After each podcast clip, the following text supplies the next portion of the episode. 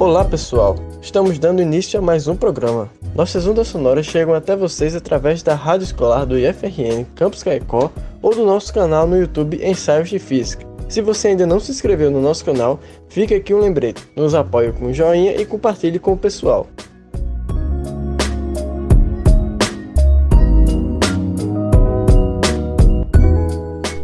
Oi, eu sou Thaís e no ensaio de hoje falaremos sobre o arco-íris, um fenômeno óptico que desperta a curiosidade de muita gente. Bem, o arco-íris é caracterizado pela formação de um arco luminoso colorido no céu devido à presença de gotículas de água suspensas no ar. E existem muitos mitos envolvendo esse fenômeno e talvez o mais famoso seja a presença de um pote de ouro no fim do arco-íris, mas como veremos a seguir, não existe um fim onde o ouro possa estar. E Thais, como é que se forma um arco-íris? Bem, o arco-íris ele aparece quando a luz branca do Sol é capturada por uma gota d'água da atmosfera. Parte da luz ela é refratada para dentro da gota, refletida no seu interior e novamente refratada para fora da gota. Bem, o fenômeno de refração ele acontece quando a onda muda de meio de propagação, o que significa uma mudança de velocidade desta onda. Uma vez que a luz muda de velocidade dentro de uma gota d'água, ela também muda bem pouquinho de direção. O legal é que cada cor que vemos desvia de maneira diferente e é possível decompor a luz do sol. É assim que sabemos que a luz branca é uma mistura de várias cores. Quando a luz atravessa uma superfície líquida, como a gota da chuva, ou uma superfície sólida transparente, como um prisma, a refração decompõe o espectro de cores, que são violeta, anil, azul, verde, amarelo, laranja e vermelho, que são as cores presentes no arco-íris. A maioria das pessoas não consegue visualizar todas as cores do arco-íris. Isso acontece porque algumas cores, por serem consideradas mais intensas, são mais fáceis de enxergar, como azul, violeta, vermelho, amarelo e verde. Por outro lado, o laranja e o anil nem sempre são visíveis, pois eles apresentam intensidade muito baixa. E é importante ressaltar que o arco-íris pode se formar durante ou depois de uma chuva, mas se você quer deslumbrar esse fenômeno, o lugar ideal é nas cachoeiras. Como vimos, o fenômeno que explica a formação do arco-íris é a dispersão cromática da luz. Quando um feixe de luz policromática, como a luz branca do Sol, sofre refração ao entrar em um prisma ou uma gota d'água, este feixe é separado nas sete cores que os compõem.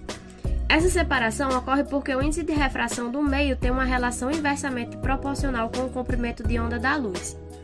Como cada cor de luz que compõe a luz branca possui um comprimento de onda característico, os índices de refração do meio serão diferentes para cada cor.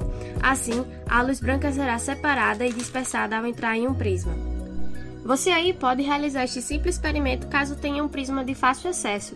Ao expor ele à luz do sol, você conseguirá observar as cores do arco-íris. Tá, e quem estudou esse fenômeno do arco-íris? Foi o físico conhecidíssimo Isaac Newton. Foi ele quem descreveu pela primeira vez de forma adequada o fenômeno de decomposição da luz por um prisma. Newton aplicou o termo espectro para descrever as cores do arco-íris que se combinam para formar uma luz branca e que são reveladas quando a luz branca é passada através de um prisma. Agora eu trago para vocês curiosidades sobre o arco-íris. Bem, o registro de um arco-íris mais longo observado do mundo foi visto sobre a cidade de Sheffield, na Inglaterra, no dia 14 de março de 1994, e foi visto desde as 9 horas da manhã até as 3 horas da tarde. E se você ainda não parou para pensar de onde surgiu esse nome, eu te digo agora. O nome arco-íris ele vem do latim arcus pluvius, que significa arco chuvoso. Mas há também quem indica que o nome arco-íris vem da mitologia grega, onde íris que era uma deusa que exercia a função de anunciar as notícias dos deuses, que seria um arauto divino, e quando ela exercia sua tarefa de mensageira, a deusa ela deixava um rastro multicolorido ao atravessar o céu. O arco-íris, ele não existe realmente como em um local do céu, mas é uma ilusão de óptica cuja posição aparente depende da posição do observador. Então, a luz solar incide em todas as gotículas de água que estão suspensas no ar e é ligeiramente dispersa em diversas direções após refletir dentro das gotículas. Então, todas as cores do arco-íris ficam entre a luz vermelha e violeta. Então, podemos utilizar essas cores dos limites para entender como se forma um arco-íris. Dentro de uma gotícula de água, a luz vermelha é desviada para um ponto mais baixo do que a luz violeta. Por isso que quando olhamos para o arco-íris, a luz vermelha parece estar acima de todas as cores. E precisamos olhar para gotículas mais altas para conseguir ver a parte vermelha da luz. Já a luz violeta é dispersa para um ponto mais alto, então chega em nossos olhos as luzes violetas de gotículas que estão mais embaixo.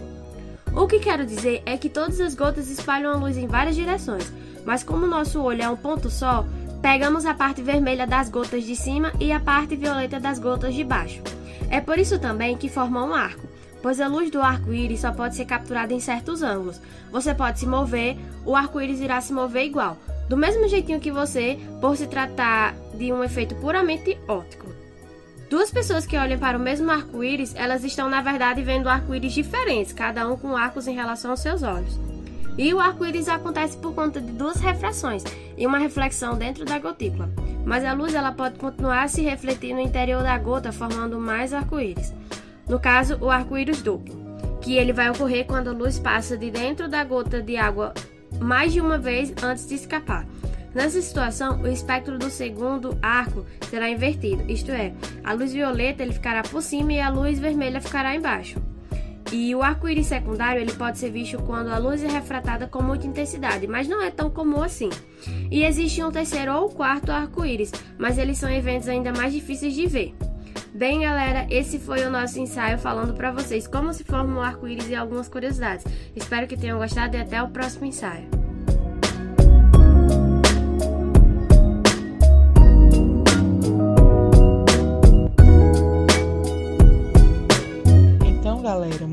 Obrigada pela sua audiência. Espero que tenham gostado. Vamos saindo aqui pela tangente e até o próximo ensaio.